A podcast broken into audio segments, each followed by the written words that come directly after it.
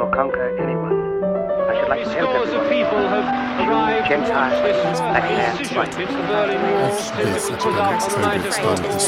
Did you find yourself thinking that there were parallels with what you'd seen before? History is not the past. A podcast series brought to you by the Munich Documentation Center for the History of National Socialism in the framework of the exhibition Tell Me About Yesterday Tomorrow. Herzlich willkommen zum Podcast History is not the past. Diese Episode beschäftigt sich mit künstlerischen Auseinandersetzungen mit Erinnerung. Sie fragt, wie bildende Künstlerinnen und Künstler in ihren Werken der Historie nachspüren ob Kunst historische Daten und Fakten auf eine ganz andere ästhetische Art greifbar machen kann, und sie zeigt, wie eine Literatin mit der jüngsten Geschichte in Dialog tritt. Im Gespräch mit Lukas Graf erklärt die deutsche Künstlerin Michaela Melian, warum gerade ein Taubenhaus zur Metapher für eine verstreute, auseinandergerissene Familie werden kann, aber genauso zur Metapher für die drängende Aufgabe, sich zu erinnern. Und der niederländische Künstler Willem de Ruyt berichtet von seinem künstlerischen Zugriff auf historische Orte und Daten. Ganz konkret geht es um die Gedenkstätte des ehemaligen Konzentrationslager Dachau und die Erinnerung an die dort einst Gefangenen. Nach dem Gespräch hören wir politische Musik von Michaela Meise, die auf ihrem Album Ich bin Griechen Chansons von Mikis Theodorakis bis Georges Moustaki adaptiert und wir hören Literatur. Die Schriftstellerin und Journalistin Lena Gorelik hat einen eindringlichen Text über unsere politische Gegenwart geschrieben. Ich habe Angst, heißt er. Zuerst aber zur bildenden Kunst und damit zum Gespräch mit Michaela Melian und Willem de Roy. Ich freue mich, hier im Gespräch die beiden KünstlerInnen Michaela Melian und Willem de Roy begrüßen zu dürfen. Wir versuchen heute über Kunst und Erinnerung zu sprechen, Formen davon, wie Kunst erinnern kann und wie diese Erinnerung künstlerisch aussieht und verarbeitet wird. Und wie gesagt, sitze ich hier mit zwei Künstlern. Ich bin digital mit Michaela Melian und Willem de Roy vernetzt, die ein bisschen über ihre eigenen Beiträge zur Ausstellung Tell Me About Yesterday Tomorrow erzählen werden und darüber werden wir dann den Bogen spannen und etwas größere oder abstraktere Fragen der Erinnerung in den Bereichen der Künste besprechen. Ich freue mich, wie gesagt, sehr, euch beide begrüßen zu dürfen. Vielleicht stelle ich euch kurz vor und ihr könnt dann Bezug nehmend auf eure Werke im Doku-Zentrum vielleicht kurz erklären und präsentieren, was ihr dort gemacht habt. Michaela Melian ist bildende Künstlerin und Musikerin, hat in München und London studiert und hat auch seit 2010 eine Professur an der Hochschule für Bildende Künste in Hamburg inne im Bereich für zeitbezogene Medien, Mixed Media und Akustik. Michaelas Werke behandeln oft geschichtliche Zusammenhänge, die aus verschiedenen Medien, aber auch verschiedenen Erzählungen und Erinnerungen entstehen und ja, in Kombination wieder eigene komplexe Narrative erzeugen. Michaela, könntest du kurz dein Werk in der Ausstellung Tell Me About Yesterday Tomorrow vorstellen?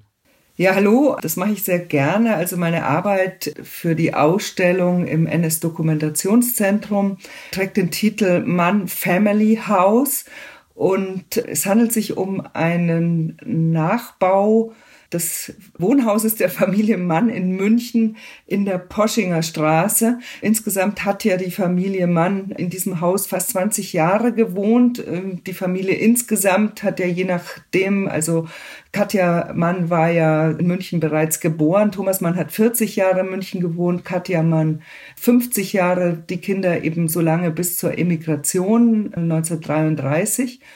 Und für mich war wichtig im Zusammenhang dieser Ausstellung, wo es ja darum geht, Probleme der Erinnerung zu thematisieren, einen Ort ins Gespräch zu bringen von einer sehr prominenten, künstlerisch tätigen Familie, für die es sozusagen keinen Ort in München gibt. Und dafür habe ich eben die Form des Taubenhauses gewählt, weil das Taubenhaus als architektonische Form seit dem Mittelalter eigentlich hier im süddeutschen oder auch österreichischen Raum, auch im französischen Raum gern gebaut wurde in Rittergütern oder großen Anwesen als ein Miniaturmodell der eigentlichen Architektur. Und diese Tauben waren eben sehr oft Brieftauben, die eben auch in kriegerischen Zeiten möglich machten, dass man mit der Außenwelt in Verbindung bleibt.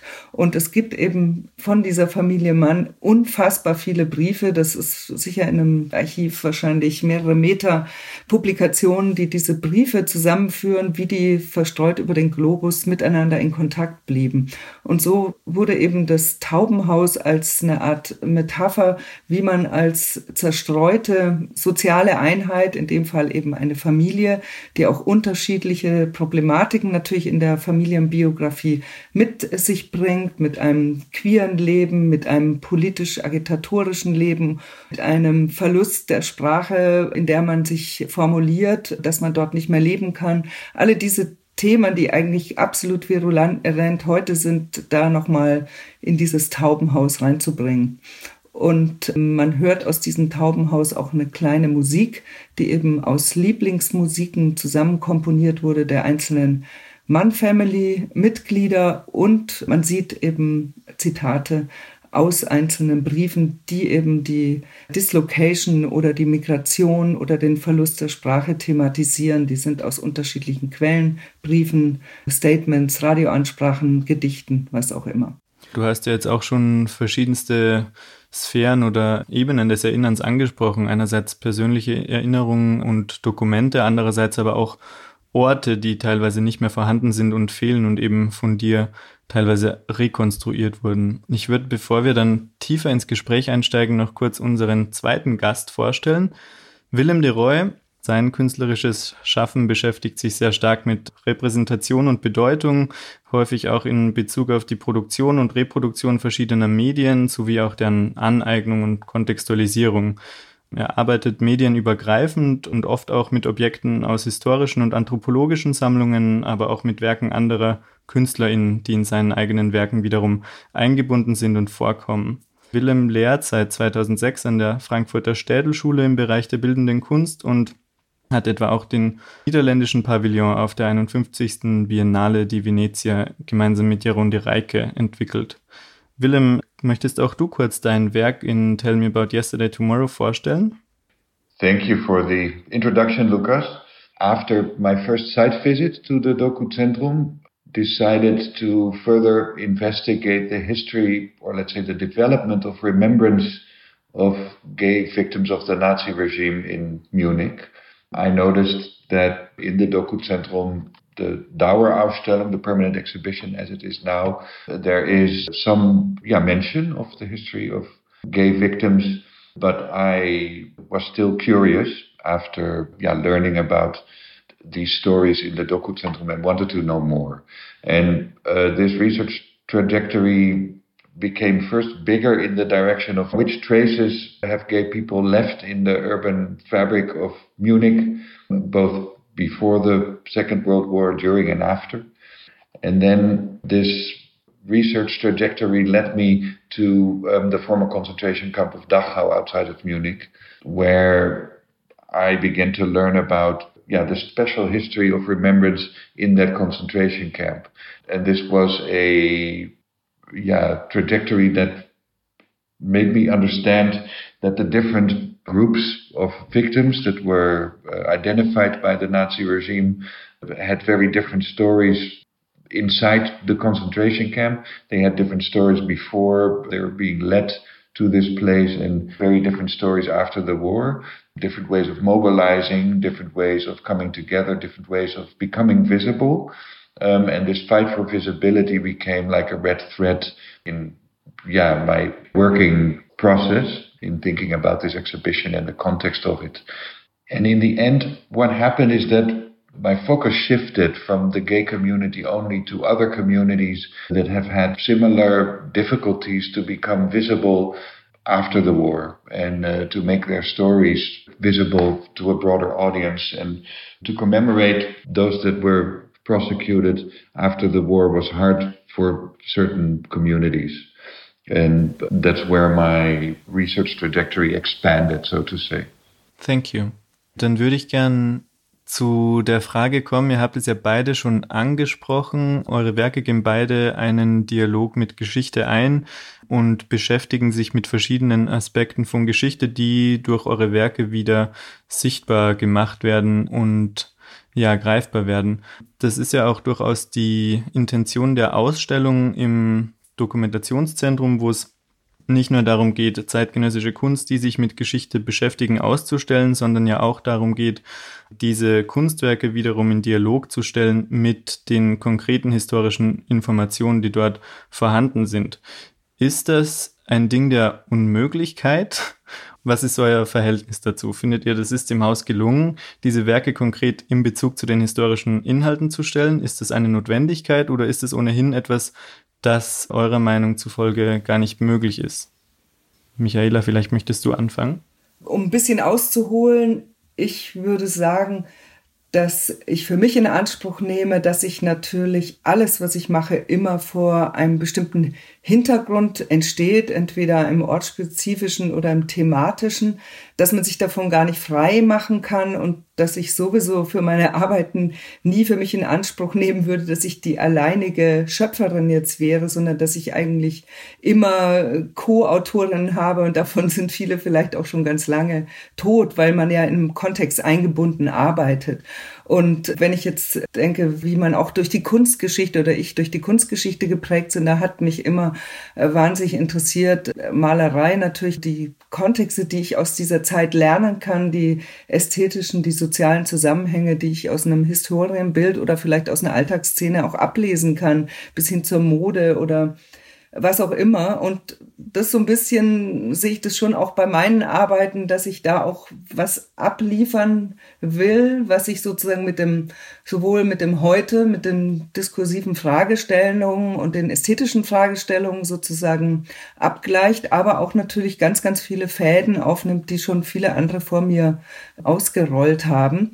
Und da gibt es natürlich eine große Übereinstimmung, denke ich, bei vielen Arbeiten in der Ausstellung. Und das kann man jetzt, glaube ich, nicht alles über einen Kamm scheren, ob das im Ganzen jetzt klappt. Das ist ja auch unterschiedlich diskutiert worden. Aber ich denke, dass es auf jeden Fall eine ganz große Bereicherung natürlich ist, dass sozusagen von der faktischen Information, die das NS-Doku-Zentrum ganz klar leisten muss, als Bildungsauftrag, auch andere Formen der Vermittlung sozusagen durch Kunst stattfinden, die eben ganz andere Register ziehen, die andere ästhetische Formate benutzen und vielleicht auch erst im Nachhinein, indem sie sozusagen eine homöopathische Wirkung haben, erst eine Erkenntnis äh, mit sich bringen, weil sie andere Erfahrungen in dem Kontext, gerade mit durch eine Reibung, wie sie sich da einspreizen oder auch diesen faktischen narrativen Strang, der ja durch dieses NS-Doku-Zentrum durchgeht, der ja ganz stark komponiert ist von den Kuratoren, die diese Dauerausstellung konzipiert haben. Und diese Arbeiten, die wir zum Teil hereintun, stören die ja auch zum Teil. Die sind nicht nur additiv, sondern sie stören sie auch. Sie bringen die Leute aus diesem Wissensgewitter, was da eigentlich auf einen einbrandet. Und das muss man als Ausstellungsbesucher jetzt halt auch aushalten. Ich denke, das ist schon, kann auf jeden Fall produktiv sein. Willem, kannst du daran anknüpfen?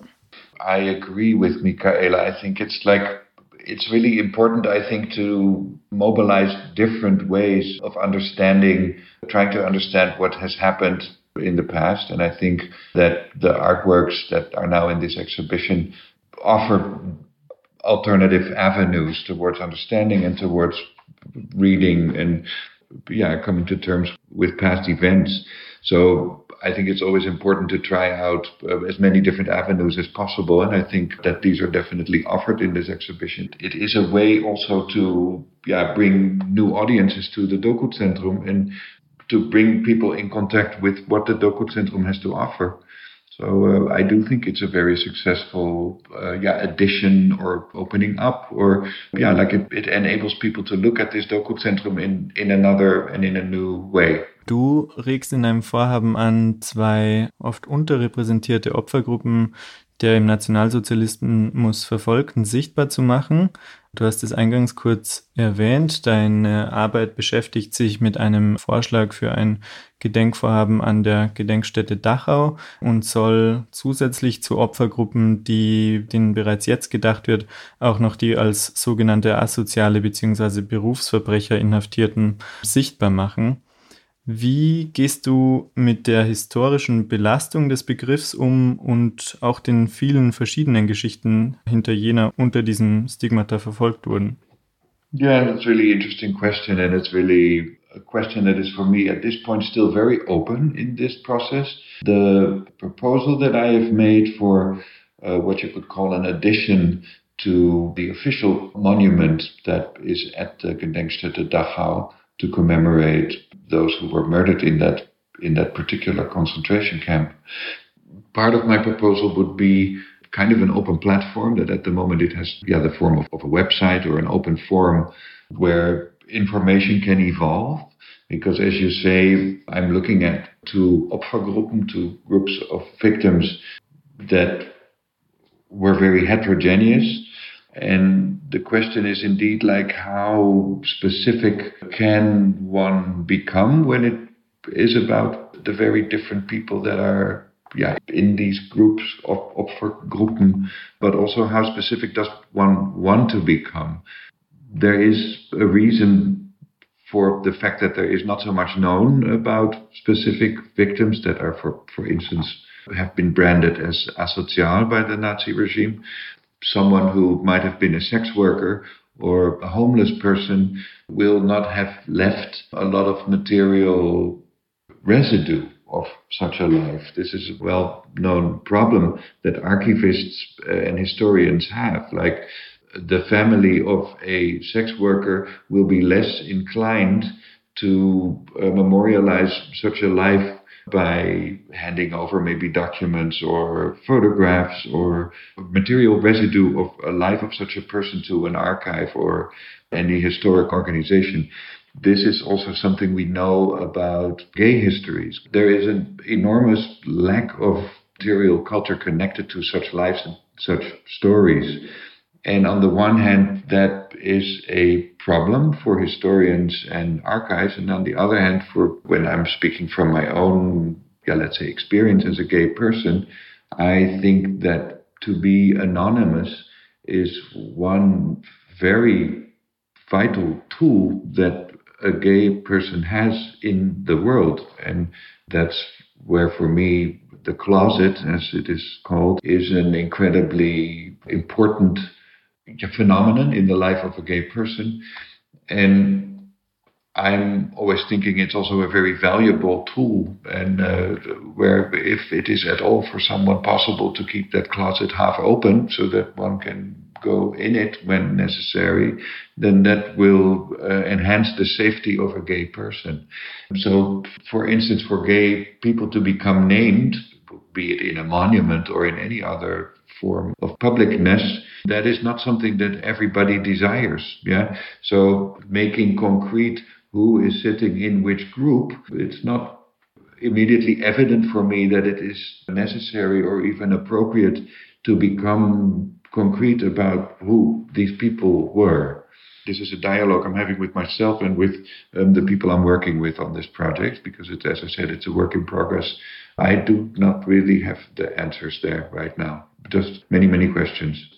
I am in dialogue with the Dachau committee and with people that I yeah, encountered and got to know um, at the concentration camp of Dachau. It's, it became a really, really interesting conversation that we're having, and we're right in the middle of it.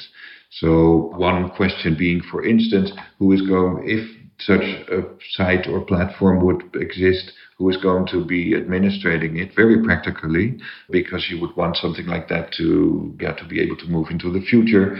But I have proposed this because I think it is important that I am not the author of such a process. I don't want to be that author. I want to produce the possibility for something to grow, but I do not thinking of it more as a yeah collaboration. I think Michaela, you just talked about collaboration as something that also can take place with people that lived in the past. And I, yeah, I really like how you talk about that. And I, that's how I experience collaboration sometimes as well. Like when I'm, and that's where um, I think appropriation and collaboration can sometimes overlap. Michaela, ich würde jetzt gern zu deiner Arbeit kommen. Inwiefern du die jeweiligen Gedanken der Familie Mann und ihre verschiedenen Mitglieder ausgewählt hast, beziehungsweise was uns diese Gedanken zeigen. Also wie bist du vorgegangen? Da gab es ja eine Unmenge an Dokumenten mit verschiedensten Inhalten, die ja während der Zeit des Exils entstanden sind. Wie hast du diejenigen, die jetzt in deiner Arbeit vorkommen, ausgewählt? Also, wie ich vorhin schon mal kurz erwähnt habe, ging es mir darum, die Problematik, wie sie sich sozusagen an dieser Familiengeschichte der so berühmten Familie Mann darstellt, dass eben die Familie über den gesamten Globus zerstreut war und wir sind eben in der vorvirtuellen Zeit. Und diese Kommunikation, weil Telefonieren sehr teuer ist, hat eher stattgefunden über Briefe schreiben oder vielleicht auch sogar über öffentliche Verlautbarungen, Radioansprachen, Vorträge und so weiter, wo sie sich untereinander rezipiert haben. Und es gibt ja durchaus sehr unterschiedliche politische Statements auch, dass jetzt zum Beispiel Erika und Klaus Mann sehr früh sozusagen äh, sich engagiert haben gegen die nationalsozialistische Politik, indem sie eben Künstler versucht haben, zusammenzubringen und eben dagegen zu publizieren. Thomas Mann erst gezögert hat, dann aber sozusagen mit Verlauf des Kriegsgeschehens des Zweiten Weltkriegs, dieses mörderischen Angriffskriegs, er mit seinen Ansprachen an die Hörer sozusagen versucht hat, auch eben Einfluss zu nehmen und auch zunehmend äh, sehr emotional. Und das ist eine wichtige Geschichte, weil ja diese Familie auch nach dem Krieg eigentlich Deutschland fast nicht mehr besucht hat. Thomas Mann war, glaube ich, einmal danach noch in München. Sie haben nie erwogen, wieder nach München zu ziehen, obwohl das ihr Familienlebensmittelpunkt war vor 1933. Und diese Geschichten sind natürlich sehr aufwühlend, wenn man jetzt bedenkt, dass eben München in seiner Außenkommunikation, auch touristisch und kulturell, sehr stark mit der Person Thomas Mann und der Mann-Familie argumentiert. Das war eben der Hintergrund. Und die Folie vor dem Ganzen ist eben eigentlich, dass dieses Taubenhaus als eine Art kleines Modell dieses Wohnhauses eben ein Zentrum bleibt, aber ein Geisterhaus oder ein Puppenhaus, was sozusagen mobil ist, das könnte man theoretisch überall jetzt aufstellen, wo man will und aus diesem Haus diese Geistertöne und diese Stimmen rauskommen. Und die Zitate habe ich eben wirklich ausgewählt in Hinblick auf die Problematik des Exils und des Kommunikationsverlusts oder auch gerade Leute, die künstlerisch oder publizistisch arbeiten oder auch politisch, wie auch immer, wenn sie ihre Sprache, ihre Kontexte verlieren sozusagen und das haben wir im Moment auch ganz, ganz stark äh, bei den Leuten, die zum Beispiel aus Syrien oder aus Afrika oder wo auch immer herkommen.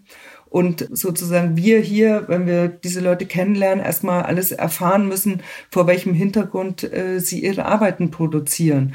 Und daraufhin habe ich diese Zitate ausgewählt, wie zum Beispiel das Zitat von Klaus Mann, Heimkehr oder Exil, falsche Problemstellung, wir sind Weltbürger und einfach diese Aktualisierung mit diesen Zitaten, die genauso heute eben gelten können, herzustellen.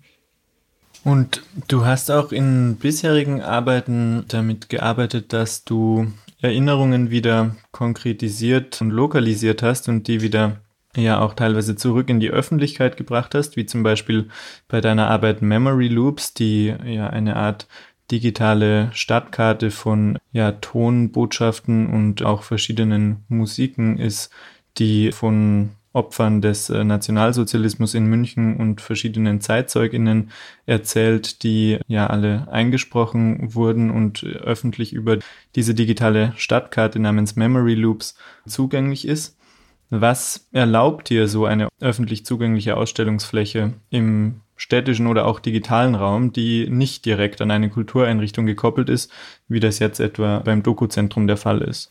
Also der Unterschied jetzt von dem Mann Family House, der Arbeit, die ich für diese Ausstellung im NS-Doku-Zentrum entwickelt habe, zu Memory Loops, dem Projekt, was ich vor zehn Jahren gemacht habe, ist ganz klar, dieses Memory Loops ist aus einem Wettbewerb hervorgegangen und das ist ein öffentliches Kunstwerk für die Stadt München mit dem Auftrag neue Formen des Erinnerns und Gedenkens. Und dieser Wettbewerb ist eben aus einer langen Vorgeschichte von Symposien und innerstädtischen Streitgesprächen und Diskursen, was braucht man in der Stadt, das war eben der Entwicklung vorgelagert. Und in dieser Entwicklung wurde eben dieser Wettbewerb ausgelobt und gleichzeitig entschieden, dass die Stadt ein NS-Dokumentationszentrum braucht. Und bei diesem Wettbewerb geht man natürlich anders vor, weil es kein Kunstwerk ist, was ich jetzt sozusagen für mich selbst allein formatiere. In dem Fall ist es wirklich so, dass ich im Endeffekt, ich habe dort mit 120 Leuten haben mir da mitgearbeitet in jeder Form von praktisch oder Wissensform. Und ich muss mich auch natürlich mit allen möglichen Seiten der Stadt absprechen, dass das ja auch genehmigt wird.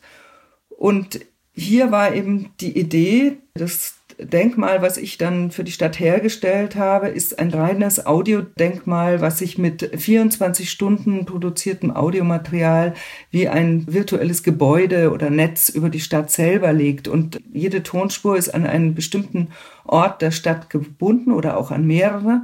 Und diese Tonspuren sind aber nicht gekennzeichnet, welchen Ursprung sie haben. Also sie sind sozusagen nicht in die zeitliche Achse nur zwischen 33 und 45 gelegt, sondern sie beginnen weitaus früher und gehen eigentlich bis 2010, als ich die Arbeit fertig gemacht habe, weil es sozusagen Thema war, diesen gesamten Prozess des Erinnerns und wieder sichtbar zu machen oder in Wörter zu übersetzen, abbildet. Und wenn wir bei dieser Fragestellung sind, dann geht es ja schon los mit der Problematik der Zeitzeugen, die jetzt uns so abhanden kommen über diese Zeit. Und die meisten Dokumente, die wir haben, sind Leute, die darüber sprechen, wenn sie bereits sehr, sehr alt sind und kurz bevor sie äh, sterben, uns das nochmal hinterlassen. Und meine Idee war schon, nach den Quellen zu suchen, wo Leute noch jung waren, wo sie wütend waren und wo sie das noch ganz elementar erleben und noch nicht einen Modus in der Versprachlichung entwickelt haben. Und das mischt sich alles durcheinander und es sind auch sehr viele Spuren dabei, die Quellen belegen von den sogenannten Bystanders oder den Beobachtern, wie auch immer deren Position dann war, oder auch natürlich von Tätern, genauso wie vielen Dokumenten, die einfach verlesen werden, wie Zeitungsartikel und so weiter. Und das gibt eben zusammen dieses Geflecht an verschiedenen Stimmen, die sozusagen versuchen, eine andere Form der Geschichtsschreibung durch Kunst herzustellen, einen anderen Erinnerungsraum, der eben sich aktualisiert mit diesen jeweiligen Orten. Ich bedanke mich sehr, sehr herzlich bei euch beiden für die sehr spannenden Antworten und Perspektiven auf ja, das Thema wer wodurch erinnert und eure Perspektive auf die Ausstellung und auch darüber hinaus. Vielen, vielen Dank, Michaela Melian und thank you very much, Willem de Roy. Ja, danke schön. Thank you. Lukas Graf im Gespräch mit Michaela Melian und Willem de Roy über die historischen Themen, die den Ausgangspunkt ihrer Arbeiten bilden und die überhaupt unauflösbare Verbindung von Kunst und Geschichte. Beide KünstlerInnen sind in der Ausstellung Tell Me About Yesterday, Tomorrow vertreten. Das Lied der Lieder veröffentlichte Mikis Theodorakis in den 70er Jahren und fragte darin auf griechischer Sprache Mädchen von Auschwitz, von Dachau, ihr Mädchen, habt ihr meine Liebe nicht gesehen? Diese Frage begegnet uns nun auf dem Album der in Berlin lebenden Liedermacherin Michaela Meise wieder. Meise hat das Lied adaptiert Hohes Lied heißt das Stück bei ihr.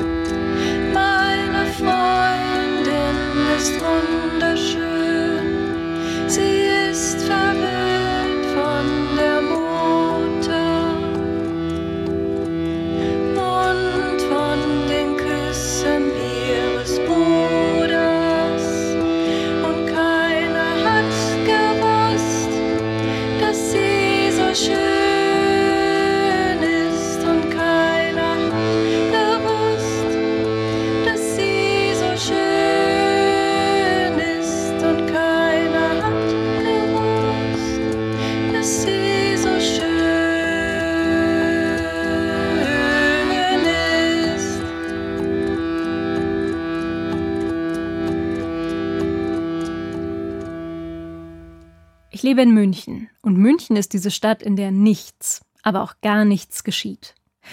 Das schreibt die Schriftstellerin Lena Gorelik in ihrem Text Ich habe Angst. Anfang der 90er Jahre kam Gorelik als Flüchtling nach Deutschland. Sie kennt München gut, hat die Deutsche Journalistenschule in dieser Stadt besucht, später den Studiengang Osteuropa-Studien an der LMU.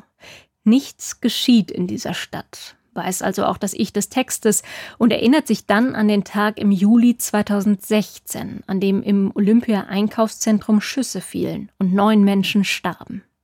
Ihr Text kreist von diesem Tag ausgehend um Begriffe, die heute ganz aktuell klingen, die unser soziales Leben aber, so zumindest lässt sich dieser Text deuten, schon viel länger prägen. Distanz, Berührungslosigkeit, Isolation und Angst.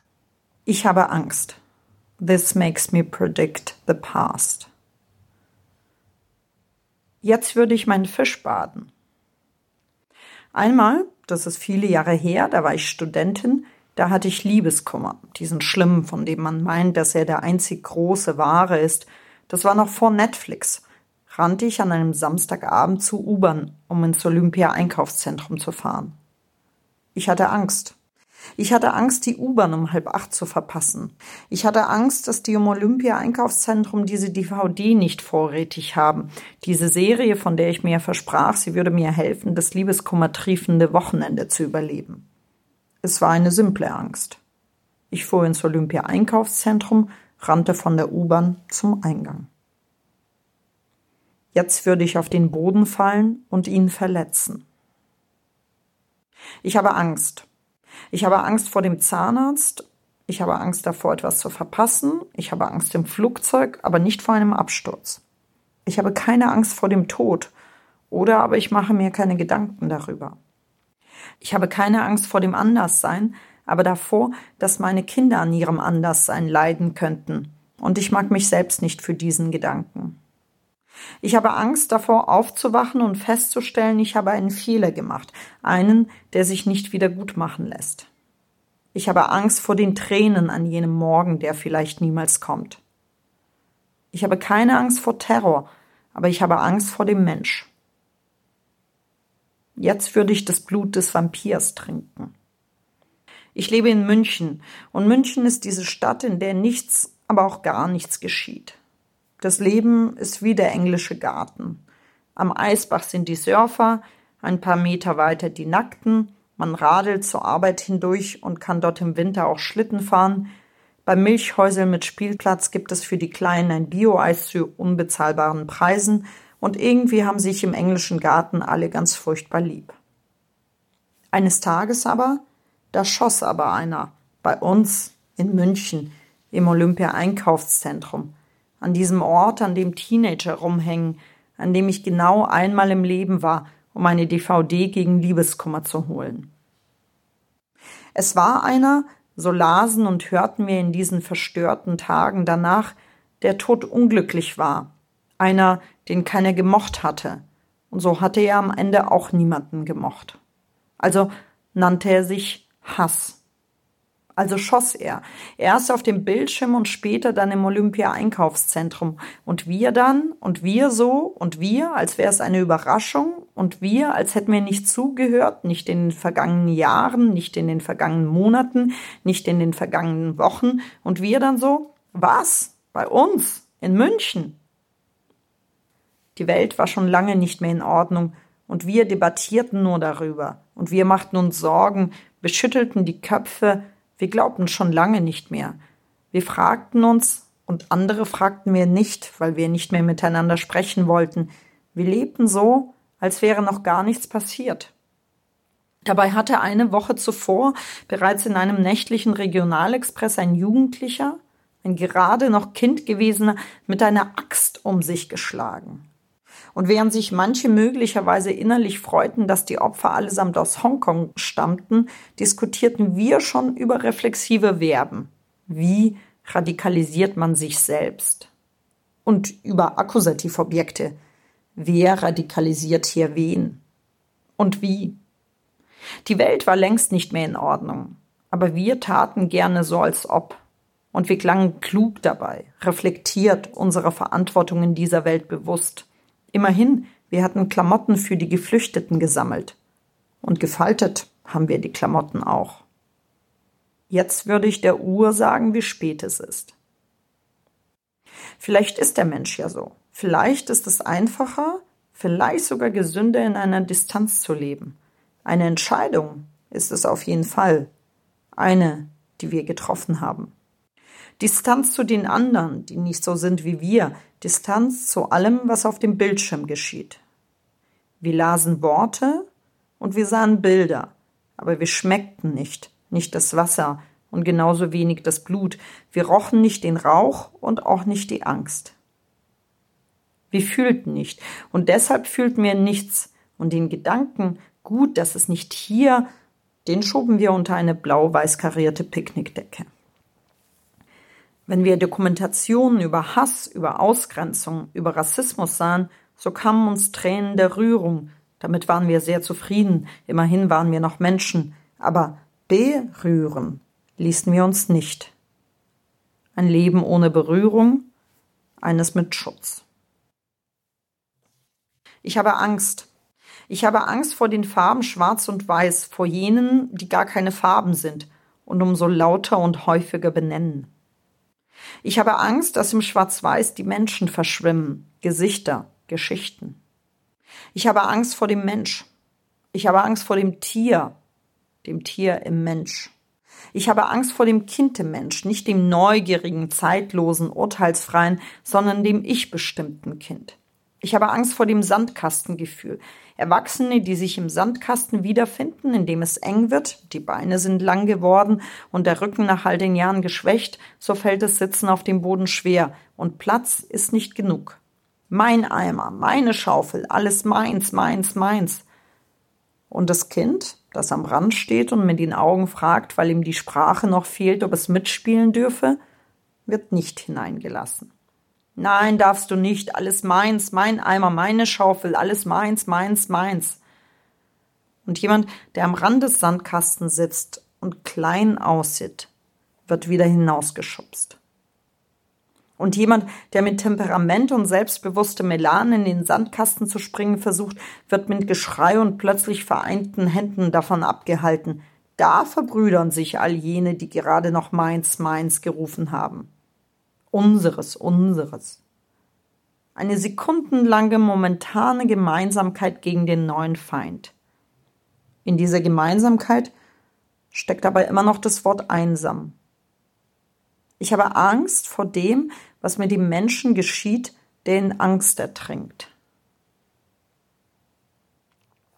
Jetzt würde ich die Haare des Friseurs schneiden. Als die Ordnung in München ausgehebelt wurde, im Olympia-Einkaufszentrum, wo Mädchen Lippenstifte ausprobierten, wo Menschen durch Klamotten wühlten und Kaffee aus Plastikbechern tranken, wo vielleicht jemand eine Serie auf DVD suchte, weil er oder sie Liebeskummer hatte, saß ich in den Kammerspielen, einem Münchner Theaterfest. Das Projekt, das ich mitleitete und das gerade auf der Bühne war, wurde abrupt abgebrochen. Die Polizei bat alle Anwesenden, es waren schätzungsweise zu diesem Zeitpunkt 300 Menschen, den Raum nicht zu verlassen, weil das den Saal umgebende Foyer verglast sei und somit eine Einladung für einen Schützen. Das sagten sie so, eine Einladung für einen Schützen. Und bis zu diesem Moment hatte ich in den vorangegangenen Probetagen bei Verglast hauptsächlich Hitze gedacht. Ich verschwand durch einen der hinteren Gänge in den Regieraum, in dem Kisten mit Wasser, Cola und Säften gelagert wurden, und fand dort bereits eine Menschenkette aus vier Kolleginnen vor, die sich die Kisten wie bei einem Umzug durchreichten, um die Menschen mit Getränken versorgen zu können. Schweigend stellte ich mich dazwischen, zu sagen gab es an diesem Abend nicht viel. Die Cola-Kisten schienen aus irgendeinem Grund am schwersten, und warum das wohl so war, auch das ein Gedanke, der einen anderen abtöten sollte. Nämlich, dass ich den Vater meiner Kinder, der mit diesen unterwegs war, nicht erreicht hatte. Da raste plötzlich jemand wie in Panik in den Raum. Die Frau hatte eine Tasche bei sich, die sie sofort mit Flaschen zu füllen begann.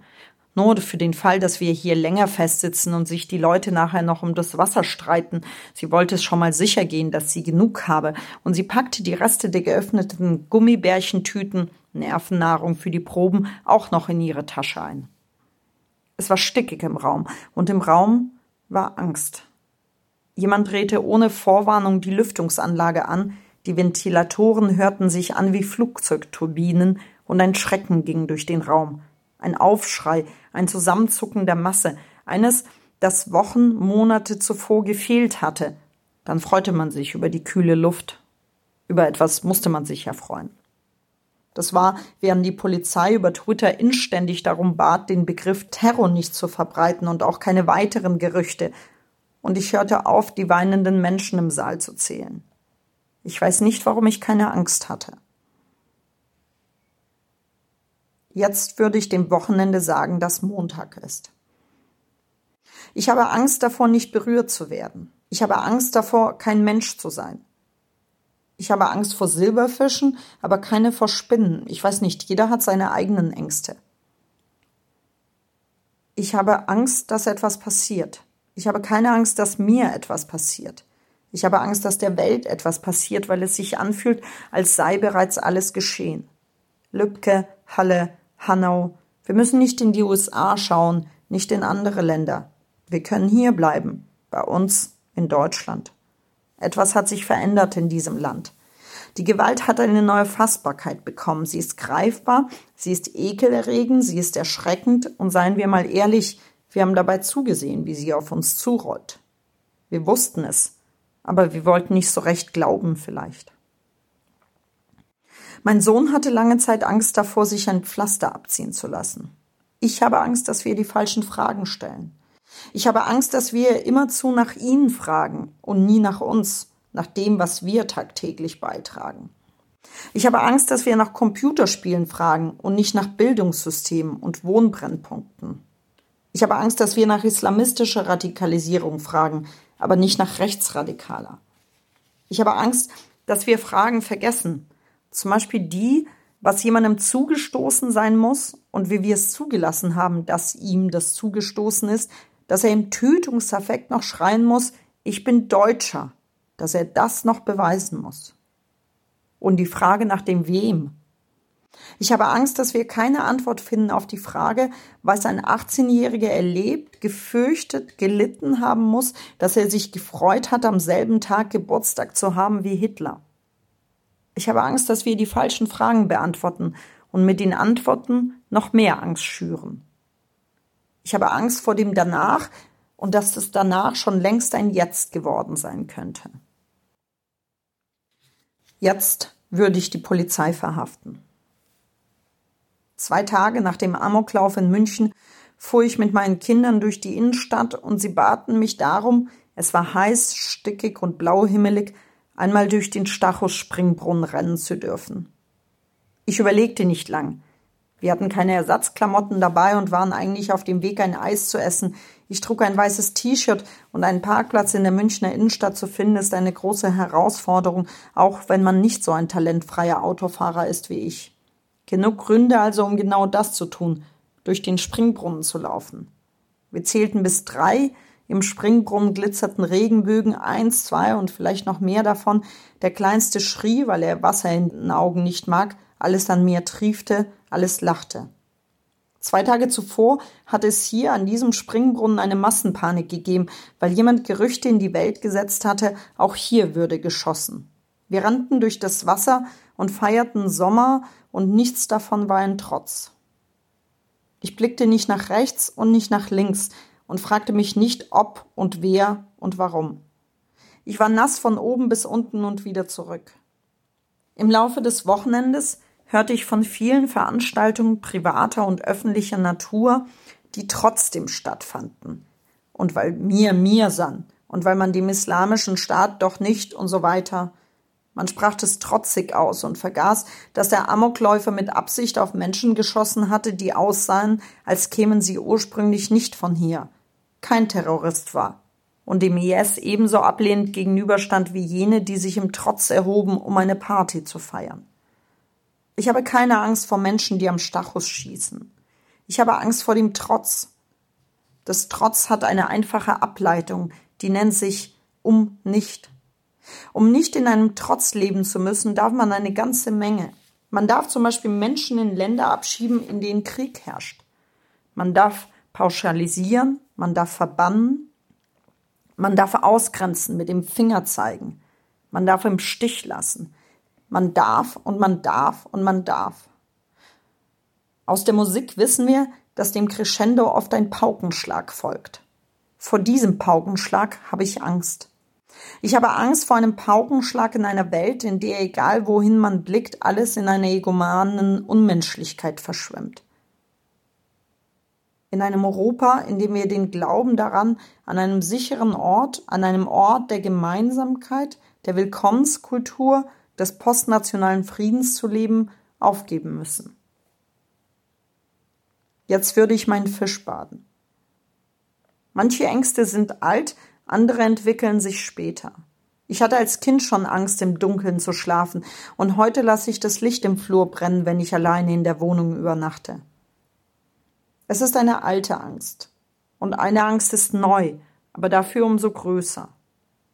Wenn sich früher, vor ein paar Jahren noch, die Gut und all die anderen Menschen um mich herum ängstigten, weil rechtsorientierte Parteien hierzulande oder um uns herum an Zustimmung gewannen, wenn rassistische Taten sich wiederholten, immer wieder sprach ich und ruhte beinahe überheblich auf dieser einen behaglichen Tatsache, die mich jeder Tatennotwendigkeit enthob. Wir leben hier immer noch in einer Demokratie. Ich sprach als jemand, der auch das Gegenteil kannte, nicht in einer Demokratie zu leben. Das war mein Schutzwort. Es war auch ein Versprechen, brenn- und bruchfestes Material. Man sagte das so, das muss sie aushalten an die Demokratie. Von historischen Wellen sprach ich, dass es beängstigende Bewegungen Richtung rechts immer wieder gebe, dass sich immer alles wieder zum Guten ändere, sobald die Menschen, die so begeistert in hasserfüllte Klänge einstimmen, merken würden, dass hinter dem verachtenden Geschwafel nichts stecke, kein Plan, keine Idee, keine Realität. So sprach ich, dieses Verb ins Präteritum gesetzt. Nun hat sich alles geändert. Rechtsradikale sitzen im Bundestag und in Polit-Talkshows zu Primetime.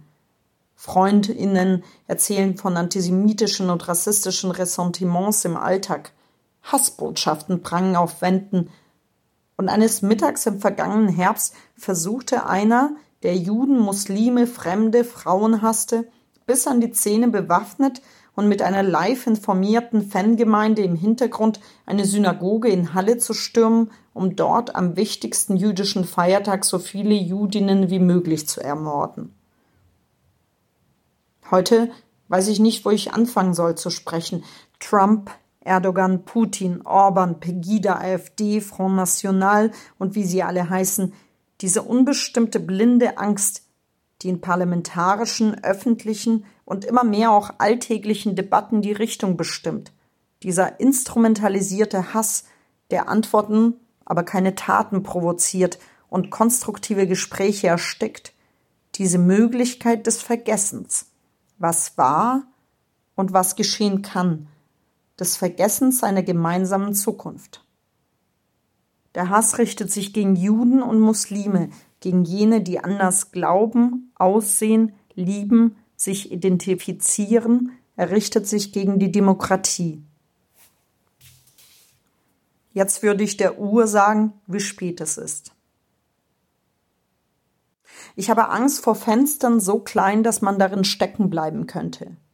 Durch die Fenster sehen wir nicht viel, aber meinen die Welt zu sehen. Wie der andere aussieht und was er denkt, obwohl wir ihn nicht einmal hören können. Warum er hier ist, wo er hin will und wonach seine erste Erinnerung riecht. Hinter unseren Mauern sitzen wir, wir fühlen uns sicher, wir twittern und retweeten, wir tun das für unsere Freunde und unsere Freunde für uns und wir beklatschen einander so laut, dass wir niemanden mehr hören können und wir hoffen, dass jemand bestätigt, was wir zu wissen meinen. Die Mauern heißen Land, Nationalität, Religion, politische Überzeugung. Eine Mauer heißt ich und die andere heißt wir. Eine Mauer heißt die anderen und ganz viele heißen fremd. Manche heißen anders und viele heißen die da. Wir halten uns die Ohren zu und wir sagen, es ist, weil wir die Schüsse nicht wollen, weil wir sie nicht hören wollen. Und dass wir Augen haben, haben wir vergessen. Dass es mal eine Welt und eine Gesellschaft und ein Land gegeben hat, ohne den tiefen Graben in der Mitte, ohne Nachrichten über Gewalt hier bei uns, das haben wir vergessen. Es gibt nur noch zwei Farben, die keine Farben sind. Eine davon ist Hass. In der Nacht, als die Polizei in München den Menschen riet, zu Hause zu bleiben, weil jemand im Olympia-Einkaufszentrum geschossen hatte, weil die Polizei nicht wusste, ob und wie viele Täter noch unterwegs waren, startete jemand, der keine Angst hatte, einen Aufruf per Twitter, die eigenen Türen für Gestrandete zu öffnen. Menschen, die nicht nach Hause kamen, Menschen, die der Aufforderung der Polizei folgten und sich nicht durch die Stadt bewegen wollten. Unzählige folgten diesem Aufruf. Der Hashtag offene Türen entfaltete eine ebensolche Geschwindigkeit wie die Gerüchte um weitere Schießereien quer durch die Stadt. Viele öffneten ihre Türen, andere schlossen ihre ab und kontrollierten noch einmal. Ich habe Angst, dass es weniger offene Türen geben wird, je mehr passiert. Und das Meer wage ich nicht zu benennen. Jetzt würde ich dem Wochenende sagen, dass Montag ist. Ich habe Angst, dass sich zu wenige gemeint fühlen, weil sie meinen, dass der Hass sich gegen die anderen richtet. Nach dem Anschlag auf die Synagoge in Halle hieß es laut und pathetisch, dieser Anschlag habe uns allen gegolten. Ich weiß nicht, wie viele das tatsächlich so empfanden. wie viele tatsächlich erschüttert waren, weil sie spürten, dass die Floskel eine Tatsache ist. Hier ging es nicht gegen Juden, gegen Muslime, gegen die, die anders sind. Es ging gegen das, was uns alle zusammenhalten sollte. Eine Demokratie, in der Menschen unterschiedlichen Glaubens, unterschiedlicher Herkunft und Überzeugungen miteinander leben. Ich habe Angst vor vergessenen Fragen und davor, dass meine Kinder in einer Gesellschaft aufwachsen, in der eine Erinnerung fehlt an Geschichte, in der nicht widersprochen, in der nicht an die Seite gestellt wird, in der nicht gedacht wird und nicht laut gesprochen. Ich habe Angst, dass sie in einer Gesellschaft aufwachsen, in der ein Wort fehlt, eines, das vielleicht nur wenige kennen. Es ist ein jiddisches Wort. Meine Großmutter verwendete das, und wenn sie es tat, so reckte sie ihr Kinn in die Höhe und der Stolz zwischen den Augen und in jeder Falte einzeln. Am Mensch. Nie ermahnte sie mich, sei doch am Mensch. Nie hinterfragte sie mich, bist du denn am Mensch? Sie sprach nur so, von Menschen, die sie bewunderte, weil sie das waren, am Mensch, und ihre Augen waren Respekt. Davor habe ich Angst, dass wir vergessen könnten, Menschen zu sein. Dass wir zu sehr damit beschäftigt sind, Deutsche und Nichtdeutsche zu sein, Schwarze und Weiße, Atheisten und Gläubige. Iraner, Syrer, Russen und Israelis, Juden, Christen und Muslime, AfDler und Gutmenschen, Pro und Contra, Taz und Weltleser, CDU-Wähler und Einwanderungsbefürworter, in Konservative und Liberale, Schwarz und Weiß. Ich habe auch ein wenig Angst, dass sich vielleicht gar nicht in Worte fassen lässt, was zu sagen ist dieser Tage, oder dass ich diejenige bin, die das in Worte fassen kann. Vielleicht ist es auch gar keine Zeit für Worte, vielleicht ist es Zeit für Gefühle und für diese eine Frage, sind wir noch am Mensch? Jetzt für dich oder ich werde. Lena Gorelik und ihr Text Ich habe Angst. Ein Text über die Angst des Einzelnen, der auf die Politik blickt, auf politische Spaltung und Polarisierung, auf Mechanismen der Ausgrenzung und Formen der Gewalt, anderswo und hierzulande. Das war eine neue Folge des Podcasts History is not the Past, in dem wir uns mit James Baldwin fragen, welches Erbe aus der Vergangenheit unsere Gegenwart, aber auch unsere Zukunft prägen wird. History is not the past. A podcast series brought to you by the Munich Documentation Center for the History of National Socialism